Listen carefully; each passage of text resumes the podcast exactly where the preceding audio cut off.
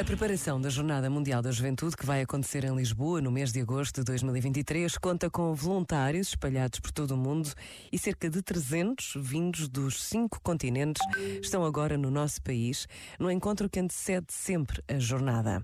Por vezes, basta a pausa de um minuto para agradecermos a Deus a possibilidade de realizar uma Jornada Mundial da Juventude em Portugal. Pensa nisto e boa noite.